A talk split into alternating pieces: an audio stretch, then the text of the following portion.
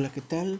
Soy Juan Antonio Cruz Buenulain, estudiante de la licenciatura en Derecho. En este equipo en el cual realizaremos el podcast para la evaluación ordinaria del maestro Sergio Espiros García en la materia de Derecho Internacional Privado. Para esto debemos saber que es una materia muy importante hoy en día debido a todo el tráfico jurídico internacional que encontramos y al ser nosotros de un país como México que se que a diario firma muchos tratados internacionales, muchos acuerdos con otros países, que tiene mucha comunicación internacional de diferentes materias, de diferentes formas y que nos ayuda mucho también para nuestra próxima nuestra próxima preparación al mundo laboral porque ya no es algo que no existe, al contrario, son cosas que hoy en día suceden mucho. Por lo tanto, de mi parte voy a tratar de darles una pequeña introducción como es el concepto, naturaleza, características del derecho internacional privado. Así también la bibliografía que hemos utilizado como es el derecho internacional privado de Pérez Nieto, el libro de Derecho Internacional Público de Loretta Ortizolf. También encontramos el libro de Derecho Internacional Privado de González Martín, diferentes autores que nos han ayudado a nosotros para entender y complementar la información que nos ha dado nuestro maestro y así poder tener una visión más clara sobre lo que nos ha querido explicar y nosotros debemos de entender.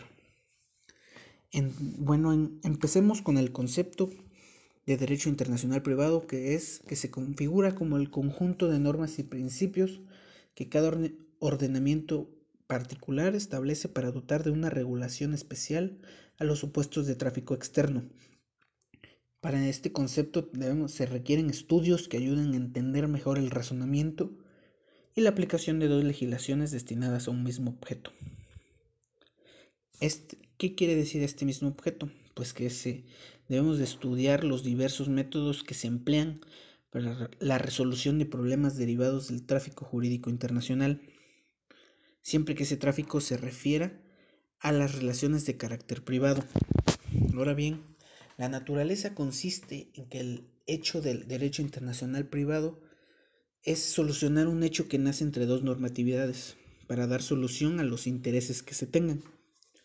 Entonces, el concepto nos dice que es para la solución de conflictos del tráfico externo, así como el objeto que él mismo establece el concepto.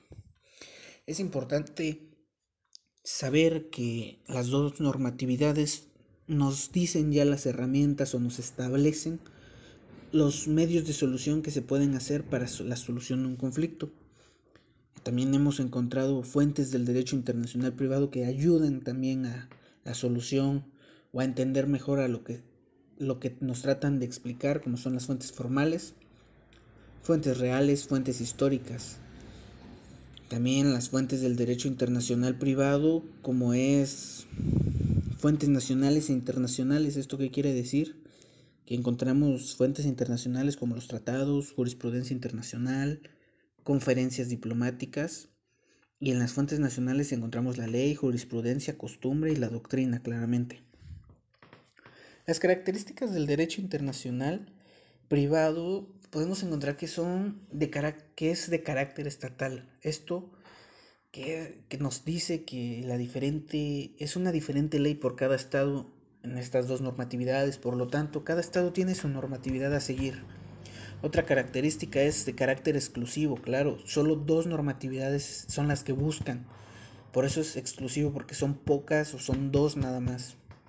De carácter autónomo, que esto es una rama de derecho que no depende de otra, que al contrario, es una, solo una rama de derecho que sí trabaja en conjunto tal vez con otras, pero tiene su eh, propia esencia.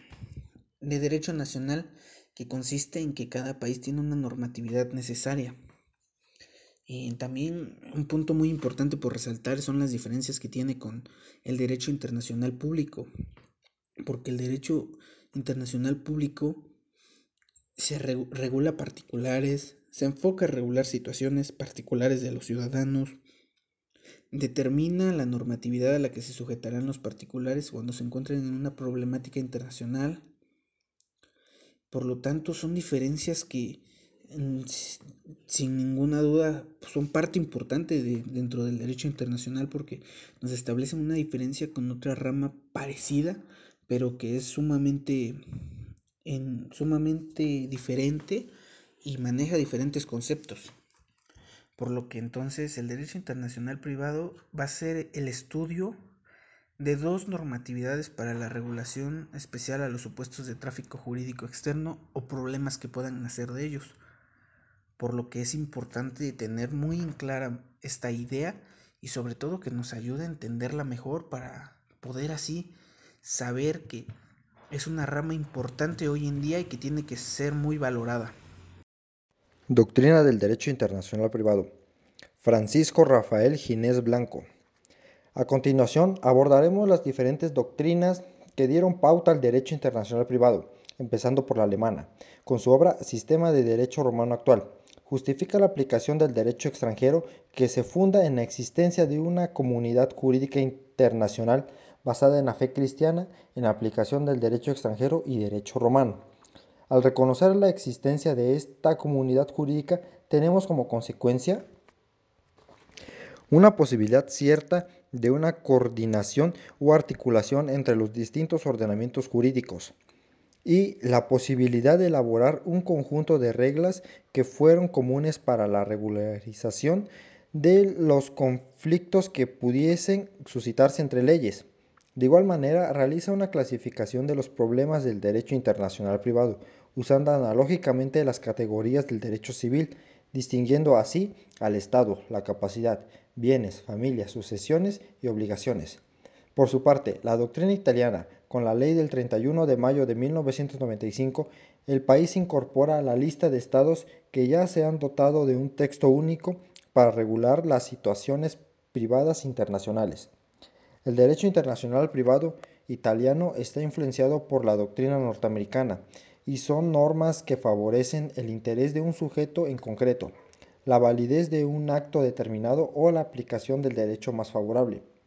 Evoluciona por la necesidad de aplicación de otras leyes para una persona extranjera, por lo que la doctrina se transforma y adopta aspectos internacionales, pero en base al derecho romano, que era la principal fuente de ley que tenían para crear o mejorar su doctrina. Ahora bien, las principales aportaciones de la doctrina española son la teoría de los derechos adquiridos, es la teoría favorable a la subsistencia de los derechos previamente adquiridos frente a un cambio legislativo en un determinado ordenamiento jurídico. Esta postura ofrece aspectos diferentes.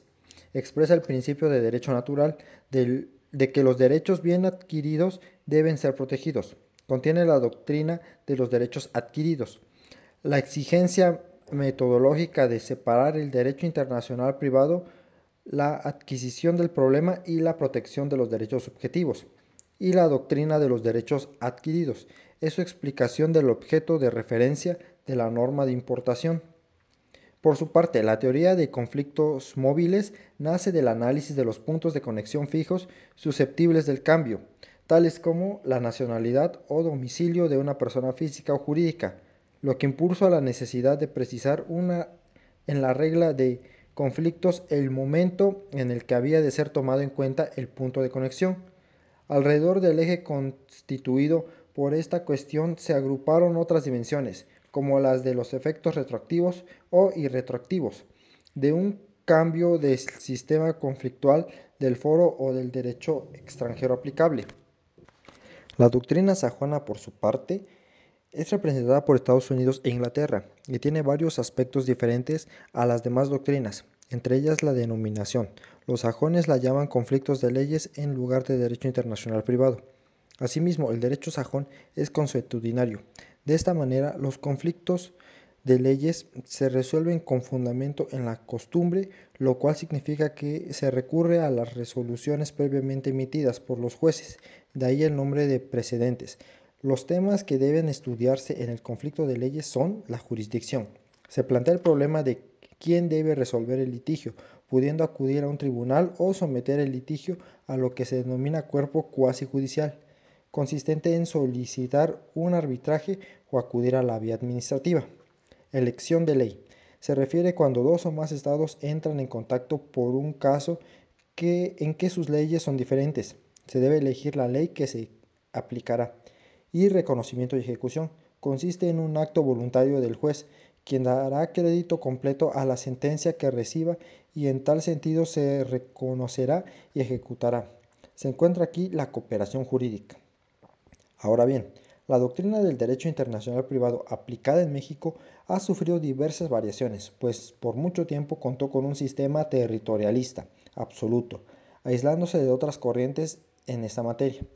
Fue hasta 1975 en que el sistema jurídico mexicano comenzó a ser más abierto, de manera que incluso logró una integración jurídica con países de sistemas jurídicos muy diferentes al mexicano.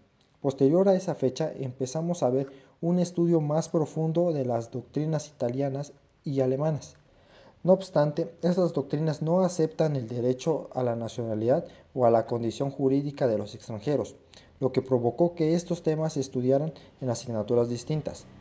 Un cambio importante se originó a partir de 1993 con el Plan de Estudios de la Universidad Nacional Autónoma de México, donde hacen un cambio al plan de estudios que hasta ese entonces llevaban y le brindan al derecho internacional privado una visión más moderna, adoptando a la doctrina francesa. Esta engloba diversos temas que las otras dos doctrinas adolecían, como la inclusión de la nacionalidad, condición jurídica, conflictos de leyes sustantivos y conflictos de competencia judicial de leyes adjetivas. Mi nombre es Carla Lizeth Vicente Antonio y en los próximos minutos hablaré de manera general sobre los antecedentes del derecho internacional privado. Como bien sabemos, la concepción moderna del derecho internacional privado comenzó en la Edad Media sin embargo, anterior a esto existen algunos antecedentes. Por ejemplo, en las ciudades-estado de la Grecia clásica se tuvo la figura de la pluralidad de las leyes. Esto implicaba que en un momento determinado existía la posibilidad de aplicar una de entre varias leyes que podrían serlo. Otra figura fue la de la personalidad de las leyes. Esta consiste en aplicar la ley en razón de la calidad de la persona. Surgió en la antigua Roma, donde a los ciudadanos romanos durante la época del imperio se les aplicaban las leyes ius civiles y mientras a los extranjeros el ius gentium. Finalmente, el territorialismo de las leyes es un sistema de solución de conflictos de leyes que tiende a reducir al máximo la aplicación del derecho extranjero en el territorio mediante la aplicación generalizada de la ley del foro. Una vez concluidas estas figuras pasaremos a mencionar las escuelas que surgieron a través de la historia. En un primer plano está la escuela de los glosadores. Eh, esto atañe al movimiento que precisamente habla de esa acción, la de la glosa, por parte de juristas expertos a los códices antiguos. El jurista romano Acurcio estableció el principio lex fori, el cual establece que el juez debe aplicar invariablemente su propia ley en cuanto al procedimiento. Mm, respecto de esta escuela de los glosadores, otro hecho notorio de esta escuela fue la, distinción hecha por Jacobus Paul Duini acerca de la materia de procedimientos, donde el juez debe aplicar su propia ley y en cuanto al fondo del asunto en materia contractual, debe aplicar la ley del lugar en donde se haya celebrado el contrato. Posterior a esto, la escuela de los postglosadores floreció a finales de los siglos XIII y XIV, siendo su autor más destacado Bartolo de Sasoferato. A él se le considera el fundador del derecho internacional privado moderno, siendo que sus glosas fueron una síntesis de todos los estatutos que existían sobre la materia hasta sus tiempos. Él los tradujo hasta convertirse en los principios que regirían el futuro del derecho internacional privado. La necesidad de resolver los conflictos de leyes permitió la aceptación en Francia de algunas ideas de los estatutarios italianos. Como consecuencia, nació entonces la Escuela Estatutaria Francesa del siglo XVI. Sus principales exponentes fueron Dumoulin y D'Argentré. Este último fue un magistrado partidario del régimen feudal.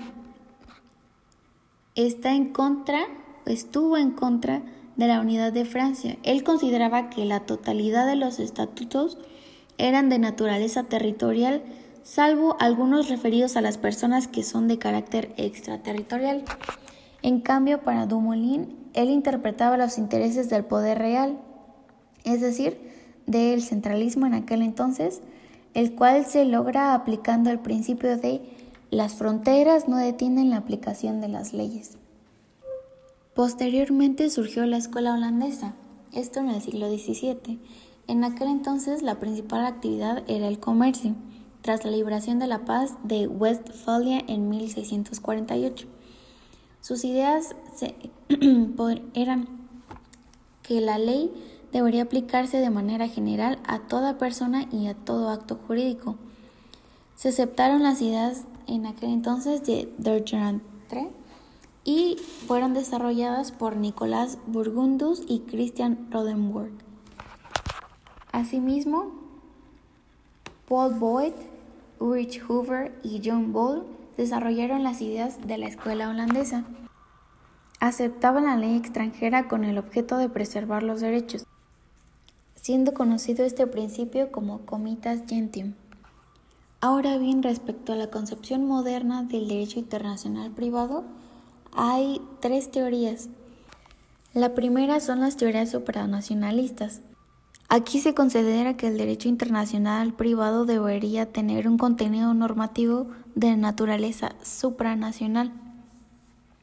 Su origen está en Dumoulin, y en su época se dividía entre los que pensaban que debía existir una comunidad de estados vinculados por una comunidad internacional, los que se llamaban internacionalistas, y los que consideraban que debería existir una comunidad jurídica universal de personas, los universalistas. Otra teoría era la de los internistas.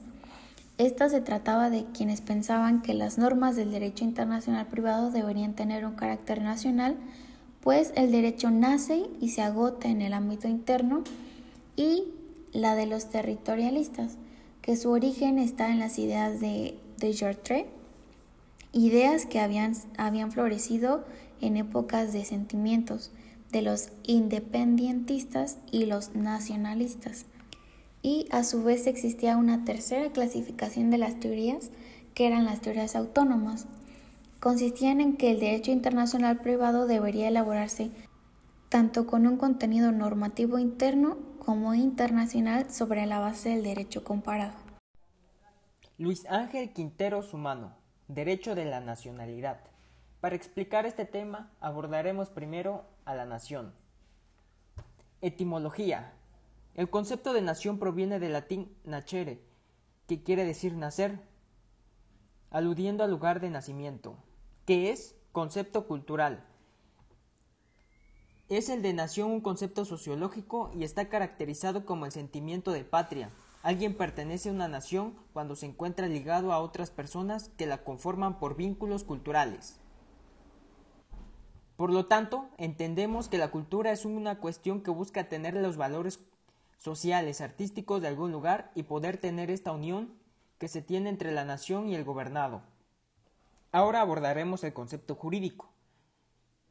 Justifica el ejercicio de un gobierno, el que de alguna manera sostiene la comunidad, el grado de justificarlo, garantizarlo o al menos tolerarlos. Rota a la nación, no existe pacto que sostenga al gobierno y solo medios artificiales o impositivos será posible mantenerla unida, creyendo en una tradición. Por lo tanto, tenemos que saber que la nación será el conjunto de valores sociales y culturales que hemos tenido por costumbre y que es el lazo que tenemos con un lugar. Estado. Este es otro segundo componente de la nacionalidad, que es, Estado es un orden, toda cuestión ulterior en torno a la esencia del mismo. No es más que una cuestión acerca de la forma y el contenido esencial de un orden. La afirmación de que el Estado es un orden no ha suscitado apenas serias objeciones, ni tampoco la de que ese orden sea un orden coactivo de la conducta humana. ¿Cuáles son las características del Estado? Para atender a estas características, me conduciré a lo que dice Verdros A en su libro Derecho Internacional Público. El Estado debe de reunir con una comunidad humana perfecta, que es algo más que una simple asociación humana. A su vez, una comunidad permanente. Debe estar constituida en un Estado capaz de sobrevivir a cambios políticos. Debe tener autogobierno, se entiende como la capacidad del Estado de elegir por sí mismo su forma de gobierno, independencia, facultad del Estado soberano de decidir su política, también ordenamiento jurídico efectivo, consiste en que el Estado ha de imponer un ordenamiento jurídico que debe ser acatado normalmente. Relaciones internacionales, un Estado soberano con pleno autogobierno e independencia. Y por último, territorio, es la imposición de un ordenamiento jurídico efectivo dentro de un ámbito espacial. Una vez analizado el Estado, pasamos a la nacionalidad. ¿Qué es? Henry Batifold define la nacionalidad como la pertenencia jurídica de una persona a la población constitutiva de un Estado. Por su parte, otro jurista francés, Lerebus, se refirió a la nacionalidad como la calidad de una persona en razón del nexo político y jurídico que la une a la población constitutiva de un Estado. ¿Cuáles son sus elementos? Primeramente, el Estado que la otorga. Segundo, el sujeto que la recibe. Es derecho de un sujeto el recibir una nacionalidad. Y el último, nexo de nacionalidad. Se considera que este nexo es de naturaleza histórica, debido a que se fundamenta en bases constitucionales y administrativas. ¿Cómo se adquiere la nacionalidad mexicana? Por dos motivos, por nacimiento y por naturalización. De conformidad al artículo 30 constitucional, apartado E, para el nacimiento, los que nazcan en territorio de la República, los que nazcan en el extranjero, hijos de padres mexicanos nacidos en territorio nacional, los que nazcan en el extranjero, hijos de padres mexicanos por naturalización, y los que nazcan a bordo de embarcaciones o aeronaves mexicanas. Y el artículo 30 constitucional, apartado B, derivado de la naturalización, que es la vía ordinaria, extranjeros que obtengan el permiso ante la Secretaría de Relaciones, su carta de naturalización, vía especial, la mujer o el varón extranjeros que contraigan matrimonio con varón, y la vía automática, bastará con una residencia de un año inmediato anterior a la solicitud en caso de adoptados, así como los menores descendientes hasta segundo grado sujetos a la patria potestad de mexicanos. ¿Con qué documentos pruebo que soy mexicano? ¿O qué documentos me eh, acreditan mi nacionalidad? 1. El acta de nacimiento. 2. El certificado de nacionalidad mexicana. 3. La carta de naturalización. Y 4. El pasaporte, la cédula de identificación ciudadana y la matrícula consular. ¿Cómo se pierde la nacionalidad? Primero, solo se puede perder solo se puede perder la denaturalización, artículo 37, inciso B, de la ley de nacionalización, de nacionalidad, o por adquisición voluntaria de una nacionalidad extranjera, y la otra opción es por residir durante cinco años continuos en el extranjero, pero siempre, pero solo tratándose de nacionalidad por naturalización. Por último, explicaré la ciudadanía. La ciudadanía está en la Constitución Política de los Estados Unidos Mexicanos, en el artículo 34. Son ciudadanos de la República los varones y mujeres que teniendo la calidad de mexicanos reúnan la mayoría de edad, es decir, 18 años, y tener un modo honesto de vivir. Sus derechos y obligaciones de manera enunciativa y no limitativa, votar y ser votado, derecho a la asociación, eh, fortalecer las Fuerzas Armadas, ejercer el derecho de petición y poder ser nombrado como servidor público. ¿Cómo se pierde la ciudadanía? Ningún mexicano por nacimiento podrá ser privado de ella. Y la única forma de que se puede perder es por prestar voluntariamente servicios o funciones a gobierno extranjero, por aceptar o usar condecoraciones extranjeras, por admitir del gobierno de otro país títulos nobiliarios y por ayudar en contra de la nación a un extranjero. Básicamente estos son los elementos esenciales que debemos de entender y dominar cuando hablemos del derecho de nacionalidad. Gracias. Hola, ¿qué tal? Mi nombre es Cintia Sánchez Regalado y a mí me toca presentarte el tema de la nacionalidad. Comenzaremos por el concepto. La nacionalidad es el atributo o pertenencia jurídica que corresponde a una persona en razón al vínculo jurídico o nexo legal en el Estado, es decir, aquella relación jurídica que liga al individuo con el Estado. Para efectos del derecho constitucional y local, este vínculo que liga a una persona con el Estado se da de manera originaria o derivada. Para eso te voy a contar sus elementos que integran la nacionalidad, y estos son tres. 1. El Estado que la otorga. Un Estado que es soberano y autónomo puede establecer los requisitos para obtener la nacionalidad de manera discrecional y autónoma. Número 2. El individuo que la recibe. Toda persona tiene derecho a tener una nacionalidad, ya que es un derecho humano. Y número 3. El nexo de la nacionalidad. Es de carácter histórico y tiene su fundamento en la Constitución, porque es de este documento del que se desprende. Posteriormente, voy a comentarte la determinación de la nacionalidad. Como lo establece el artículo 20 en su último párrafo, la carta de naturalización producirá sus efectos al día siguiente de su expedición, esto sin importar qué vía se ejercitó. Habría que mencionar que es necesario que surtiese efectos inmediatamente después de su expedición por dejar en un estado de vulnerabilidad al sujeto. Una vez surte efectos la carta de naturalización, quien adquiere la nacionalidad mexicana por naturalización, goza de todos los derechos y está sujeto a todas las obligaciones que establece la Constitución Política de los Estados Unidos Mexicanos. Ahora les comentaré los procedimientos. Nacionalidad por naturalización. Por la vía ordinaria. Tal como lo establece el artículo 19 de la Ley de Nacionalidad, existe requisitos que se deben de cumplir para que el extranjero que pretenda naturalizarse mexicano, tal como se enuncian a continuación. Número 1. En un primer momento es fundamental presentar una solicitud a la Secretaría de Relaciones Exteriores, misma en la que manifestarás que es tu voluntad adquirir la nacionalidad mexicana. 2.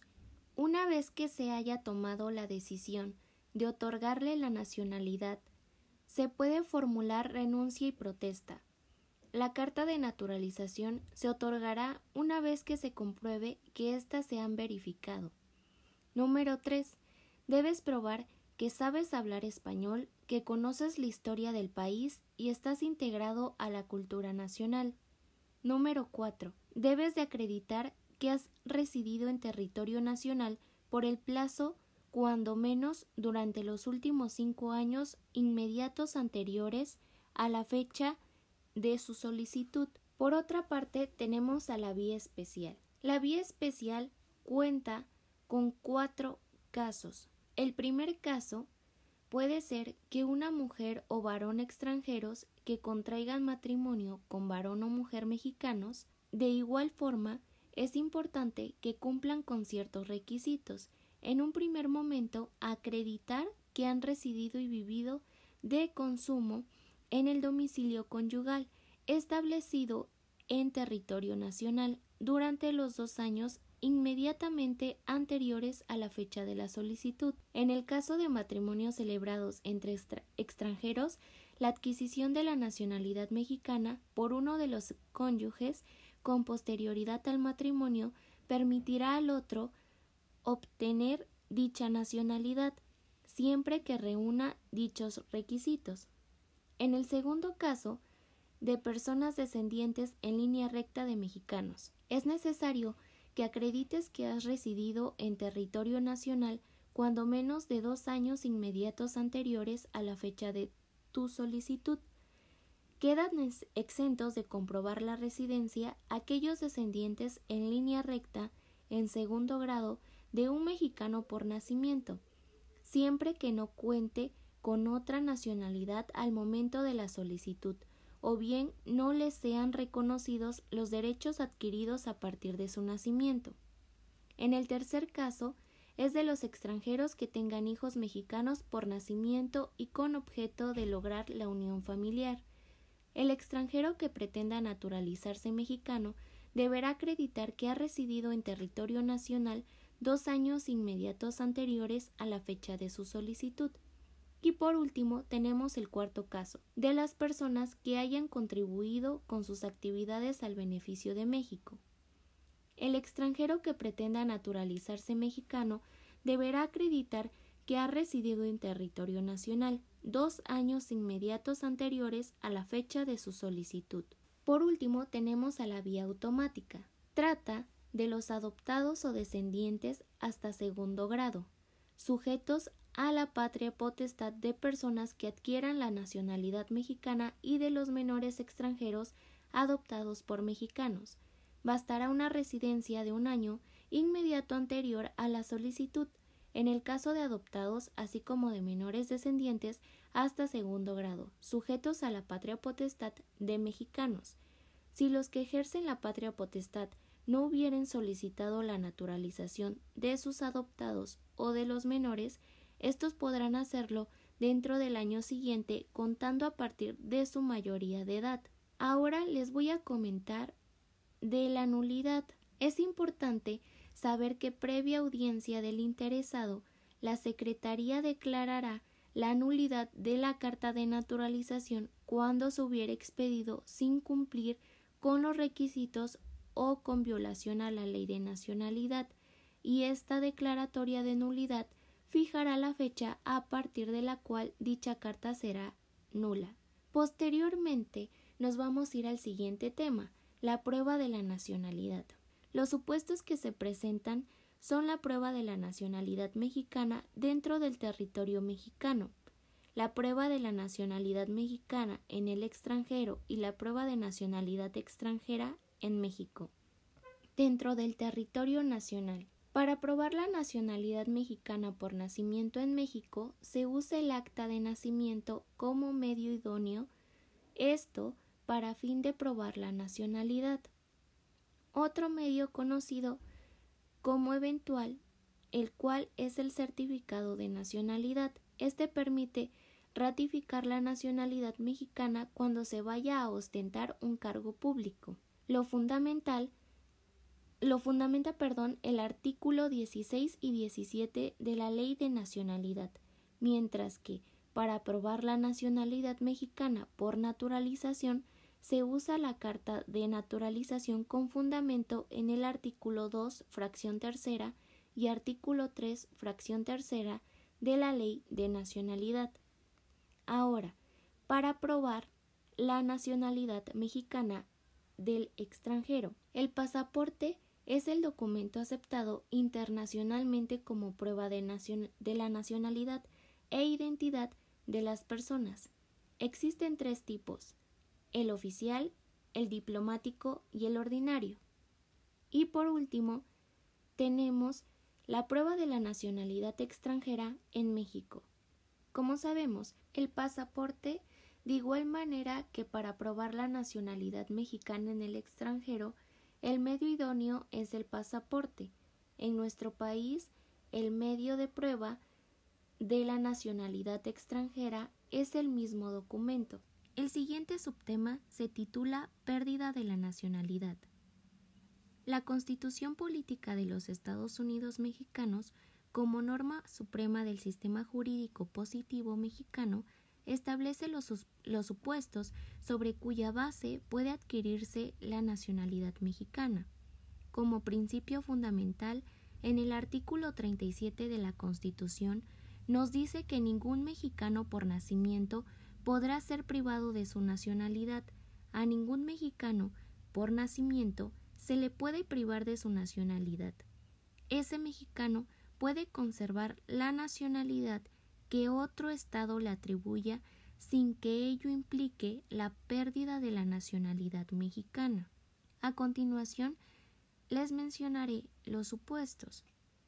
La adquisición voluntaria establecida en la disposición que se comenta implica que el Estado de donde fue originario el extranjero pueda continuar atribuyéndole su nacionalidad a pesar de que esta esa persona haya renunciado ante el Estado mexicano a dicha nacionalidad y, por tanto, no se considerará que voluntariamente posee otra nacionalidad. En consecuencia, ese hecho no será causa de pérdida de la nacionalidad extranjera. Otra causa de pérdida de la nacionalidad mexicana para los mexicanos por naturalización establecida en la misma fracción primera se refiere al hecho de que el mexicano por naturalización se haga pasar en cualquier instrumento público como extranjero o bien use un pasaporte extranjero. En la misma fracción constitucional, la primera, del artículo 37 es aceptar o usar títulos nobiliarios que impliquen sumisión a un Estado extranjero. Los movimientos de reforma y la Constitución de 1857 tuvieron como consecuencia, entre otras cosas, la total y definitiva separación entre la Iglesia y el Estado, así como la extinción de títulos nobiliarios cuyo simple uso queda sancionado con la pérdida de la ciudadanía. La fracción segunda del artículo 37 constitucional establece que será causa de pérdida para los mexicanos por naturalización residir durante cinco años continuos en el extranjero, nuevamente un elemento de, de, discriminación. Una causal que para los mexicanos por nacimiento pareciera absurda y sin embargo está vigente para los mexicanos por naturalización. Efectos de no perder la nacionalidad mexicana por nacimiento. La nacionalidad por nacimiento nunca podrás perderla, sin embargo, lo que puedes perder es la ciudadanía mexicana por los siguientes casos. Número 1. Porque aceptas o usas títulos nobiliarios de gobiernos extranjeros. Número 2.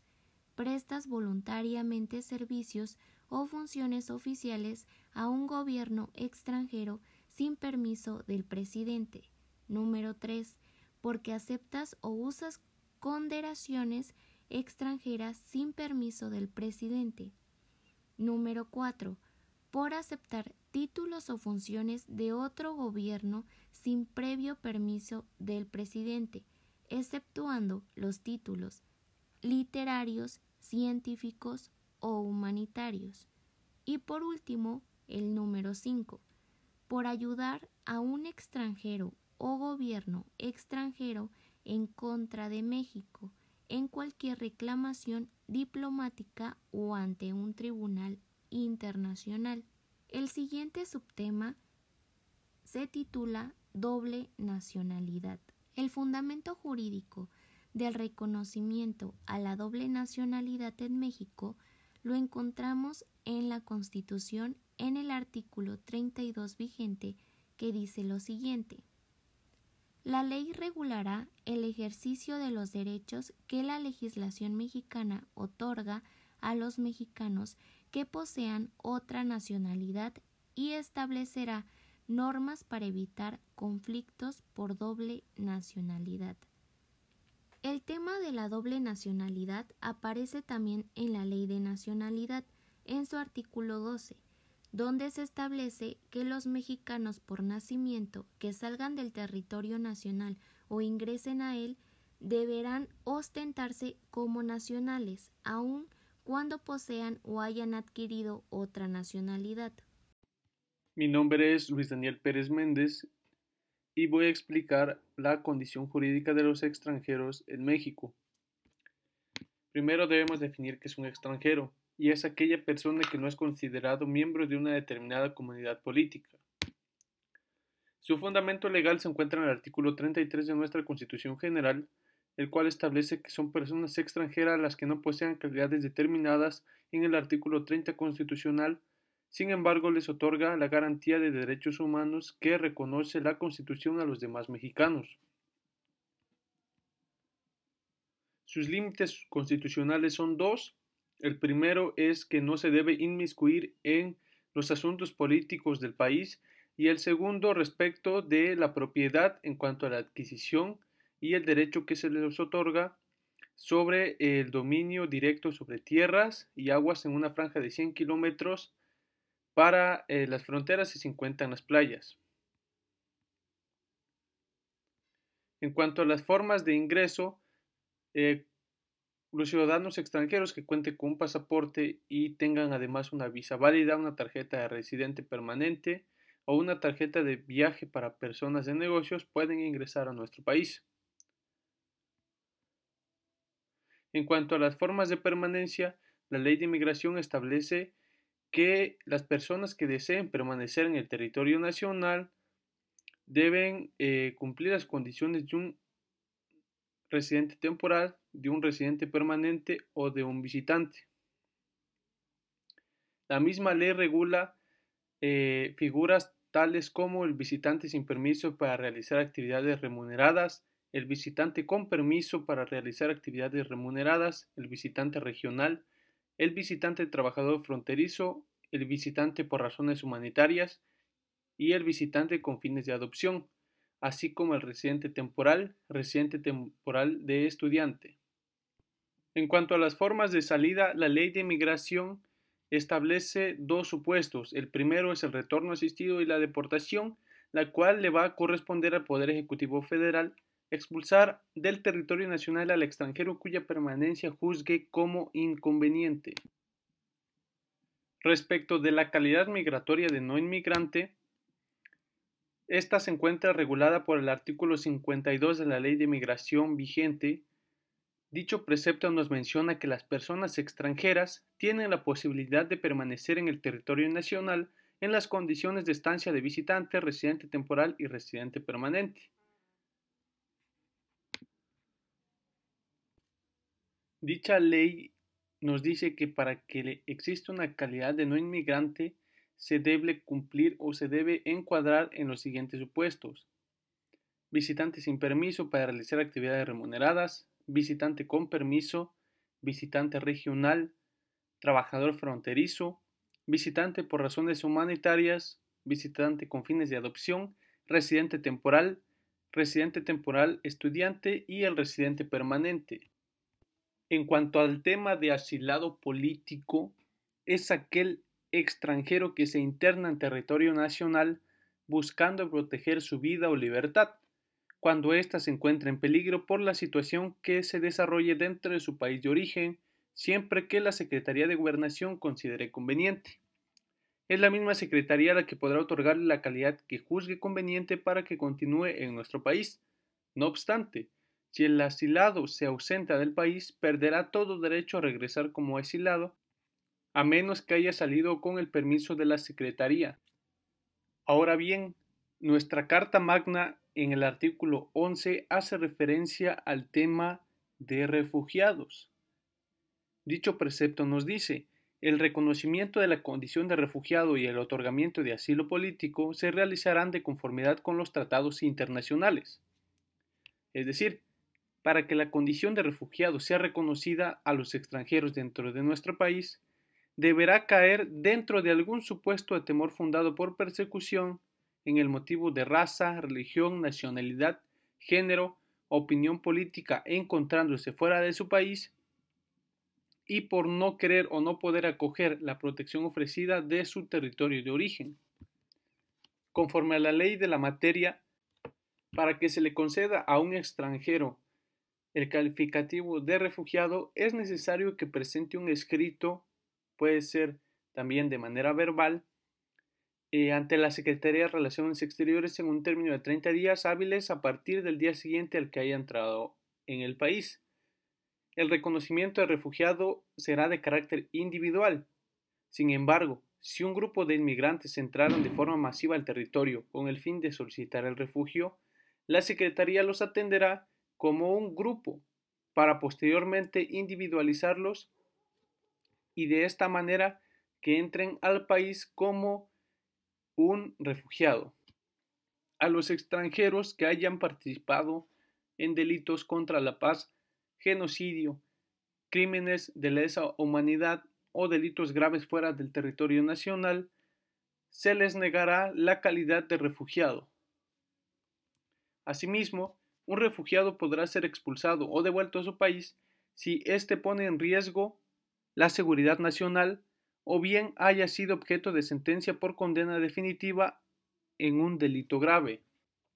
Entrando al tema de la deportación, esta está regulada por el artículo 33 de nuestra Constitución, en su segundo párrafo, hace mención que un extranjero puede ser expulsado o deportado del territorio nacional. Dicho artículo nos dice, el Ejecutivo de la Unión, previa audiencia, podrá expulsar del territorio nacional a personas extranjeras. Debe existir una ley que regule el procedimiento administrativo, así como el lugar y tiempo que dure la detención de esta persona extranjera para su posible deportación. Asimismo, la ley sobre refugiados establece que un extranjero puede ser deportado si está sujeto a sentencia condenatoria definitiva por un delito grave o pone en riesgo la seguridad nacional. También si ingresó al país sin la documentación requerida o por lugares no autorizados. En cuanto a la expulsión, su concepto nos dice que es un acto soberano en el que están facultados los estados, a través del cual regresan a un extranjero a su país de origen, debido a que se le considera peligroso para la seguridad nacional, integridad o la soberanía del Estado. Se trata de una sanción a aquellos extranjeros que participen en asuntos ajenos a él sin que le corresponda o sin tener derecho por no ser ciudadano del país. No existe un procedimiento expreso que regule la expulsión por lo que debe seguirse ante un juez de distrito en materia administrativa y en caso de ser procedente, el Ejecutivo pedirá la orden donde se establezca que no podrá regresar al país mexicano. Dentro de las condiciones jurídicas de los extranjeros, eh, existe una institución jurídica llamada extradición, cuyo objeto es la colaboración entre los estados para evitar que una persona se sustraiga de la justicia ya sea por ser un delincuente o presunto delincuente. Igualmente, de forma internacional se celebran tratados para la colaboración en la entrega de un indiciado, procesado, acusado o presunto delincuente, para así evitar la impunidad. Más que ser un juicio, se trata de un mecanismo a través del cual un Estado coopera con otro en aras de evitar la impunidad. Se regula por leyes internas de los Estados o por tratados celebrados entre dichos Estados y por tanto esta figura tiene una naturaleza derivada de la reciprocidad entre estados que buscan llegar a la justicia. Existen distintas clases de extradición. La activa es aquella cuando la autoridad competente realiza todos los actos para conceder la extradición. La interna cuando se realiza entre entidades federativas. La impropia cuando no se cumplen las formalidades y deviene una violación a derechos fundamentales la extradición externa cuando ocurre entre estados soberanos, la pasiva cuando la solicita a otro estado, la definitiva cuando se realizan todos los requisitos y no existe obstáculo para otorgarla, y la temporal cuando la petición no puede cumplirse porque la persona solicitada se encuentra en cumplimiento de una sentencia. Otro tema importante es el régimen de propiedad de inmuebles de los extranjeros en México, y este tema eh, está regulado por el artículo 27 constitucional que en su primera fracción nos dice que solo los mexicanos por nacimiento o por naturalización y las sociedades mexicanas tienen derecho para adquirir el dominio de tierras, aguas y sus accesiones o para obtener concesiones de explotación de minas o aguas.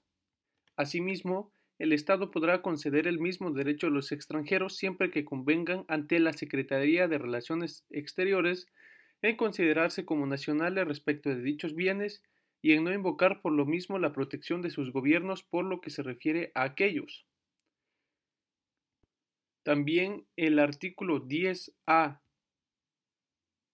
de la Ley de Inversión Extranjera nos dice que los extranjeros que pretenden adquirir bienes inmuebles fuera de la zona restringida u obtener concesiones para la exploración y explotación de minas y aguas en el territorio nacional deberán presentar previamente ante la Secretaría de Relaciones Exteriores un escrito en el que convengan lo dispuesto en la fracción primera del artículo 27, que fue el que ya mencionamos, para obtener el permiso correspondiente de dicha dependencia.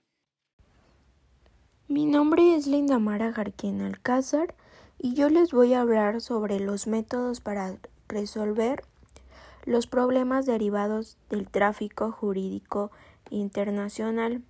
Esto se va a dividir en seis puntos o seis temas que primeramente tenemos el sistema conflictual tradicional. Este es un conjunto de normas jurídicas que tienen por objeto o fin determinar cuál es la jurisdicción competente o ley que se debe aplicar derivado de un problema de tráfico jurídico internacional con aplicación de normas de conflicto bilaterales que es dentro del espacio que reclama su observancia. Bueno, estas sirven para cuando existe la necesidad de recurrir a un derecho extranjero y se deben establecer reglas o normas de conflicto cuya función u objeto posibilite la aplicación de derecho extranjero u orden jurídico local diferente. Cuando haya duda de los puntos de contacto o de conexión y cuando haya conveniencia de la existencia de un mecanismo para la identificación de la norma extranjera aplicable. Como siguiente punto tenemos las normas de aplicación inmediata, que estas son una norma material de aplicación interna que se considera aplicable con carácter inexorable eh, aunque en la relación jurídica existan elementos extranjeros. Se incluye de antemano la aplicación de las normas de conflicto, imponiéndose en todo caso la aplicación del propio derecho. Contribuye a definir cuando una cierta transacción puede enfrentar normas de orden pública que podrían entropecerla. Bueno, estas contribuye a definir cuando una cierta transacción pueda enfrentar normas de orden pública que podrían entropecerla. Esta es una aplicación interna y directa a un problema internacional por su naturaleza que excluye cualquier otro recurso. Como siguiente punto tenemos las normas materiales, que estas básicamente es similar al de las normas de aplicación inmediata, solo que en este caso las normas tienen vocación internacional. Si se está en una situación con elementos extranacionales, los legisladores estatales determinan el derecho material nacional, no debe intervenir, indican al derecho extranjero al que hay que recurrir. Ahora bien, como siguiente punto tenemos la lex mercatoria, que se trata de un método elaborado para los comerciantes para atender sus propias necesidades en las transacciones que mm, desbordaban las fronteras nacionales para su propio uso, por lo que lo convierten en obligatorio, que entre ellos, además que son aceptables por organizaciones de comerciantes o de prestadores de servicios, y las hacen obligatorias entre sus afiliados en cuanto a la lex mercatoria se refiere. Como siguiente punto está el derecho uniforme, que este es un método por medio del cual, mediante normas del derecho sustantivo comunes establecidas por un tratado o acuerdo internacional, ayuda a que juez nacional pueda encontrar disposiciones de derecho sustantivo que puedan apoyarle para resolver las cuestiones que le plantean las transacciones internacionales que le plantean. Bueno, se promueven con la creación de bloques económicos regionales o mercados comunes. Y por último tenemos los conflictos de competencia judicial, que es un método o procedimiento el cual de manera directa se trata de establecer la competencia de los jueces o tribunales frente a un problema derivado del tráfico internacional. Bueno, estas sirven para determinar qué juez o tribunal em, conocerá del problema. Entonces, establece qué ley se aplicará y precisar qué criterio se adoptará respecto al reconocimiento o sentencia extranjera.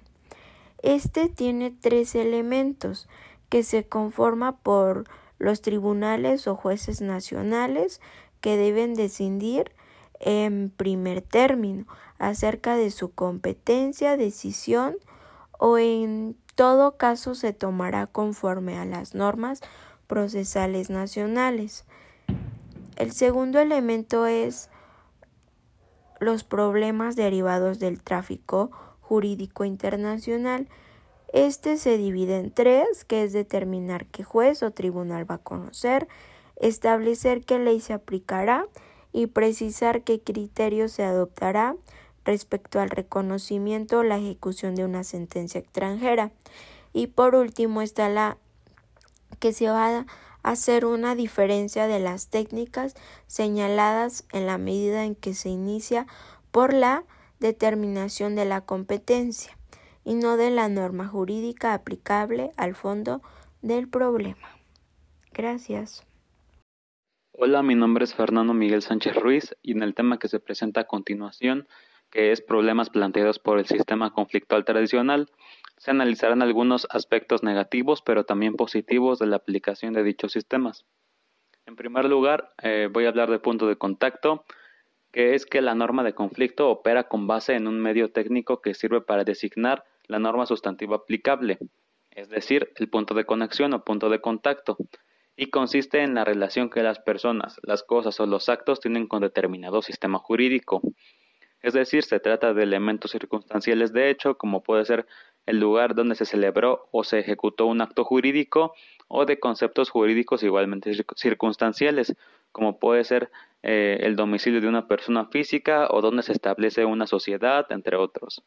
Y estos elementos sirven de guía para saber con qué sistema jurídico o con qué norma se encuentra vinculada cierta persona o relación a fin de identificar la norma aplicable. Ahora bien, hablando de la calificación, podemos decir que ante una relación jurídica con elementos extranjeros, el juez busca su regla de conflicto y la consulta. Y una vez hecho esto, el juez nacional procede a calificar. ¿Cómo califica?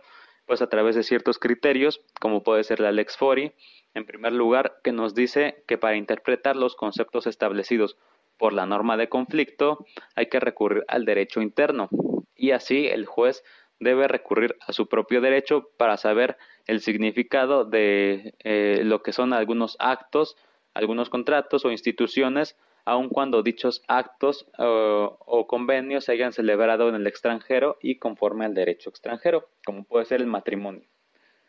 También tenemos lo que es el criterio del lex causae, y mediante esta calificación se designa no solo una norma jurídica extranjera, sino también se designa al derecho al que pertenece dicha norma jurídica, conforme al cual deberá interpretarse esa última. Y el método comparativo, que nos dice que las normas sustantivas de todo sistema jurídico nacional tienen un objeto definido.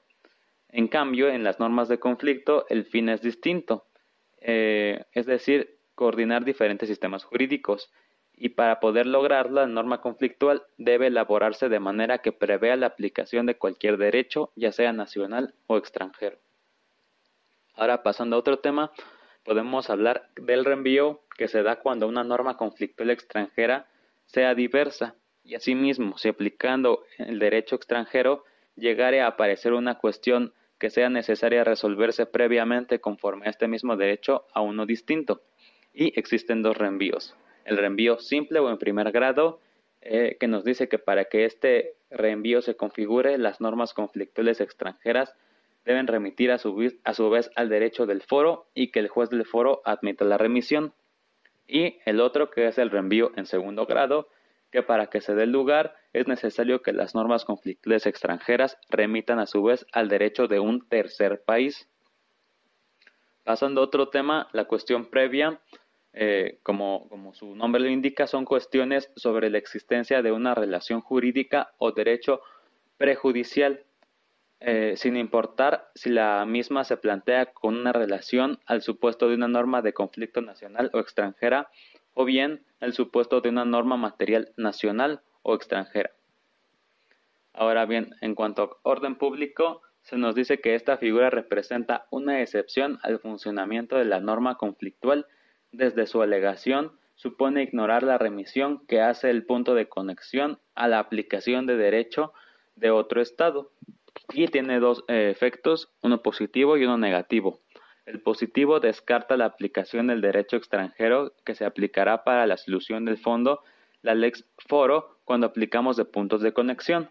Y el efecto negativo que consiste en que las disposiciones del derecho extranjero que es contrario al orden público internacional mexicano no se aplicarán. Ahora bien, hablando del fraude a la ley, se nos dice que es un medio utilizado por el órgano aplicador del derecho para impedir la aplicación en el foro de una norma extranjera y consiste en emplear el mecanismo conflictual para lograr un resultado que de otra manera normalmente no sería posible, o sea, mediante el cambio voluntario de los puntos de contacto, como lo puede ser la nacionalidad, el domicilio, etcétera, en determinada relación jurídica se provoca a su vez la aplicación de una norma diferente con resultados distintos de los que se obtendrían de haberse aplicado de forma regular el procedimiento conflictual. De ahí tenemos lo que es la institución desconocida, que refiere a una institución que claramente no está reconocida en un Estado y por tanto podemos considerar que no tiene poder alguno dentro del mismo, el cual podemos, eh, debemos saber que tiene un completo desconocimiento de la autoridad y deben buscar un juicio de valor. Es decir, esta figura no tiene poder alguno sobre eh, algún caso debido a que no está reconocida y no tiene elementos necesarios y pues a la institución desconocida se le ha querido atribuir la calidad de una imposibilidad moral para aplicar el derecho extranjero y se le ha denominado incluso imposibilidad material.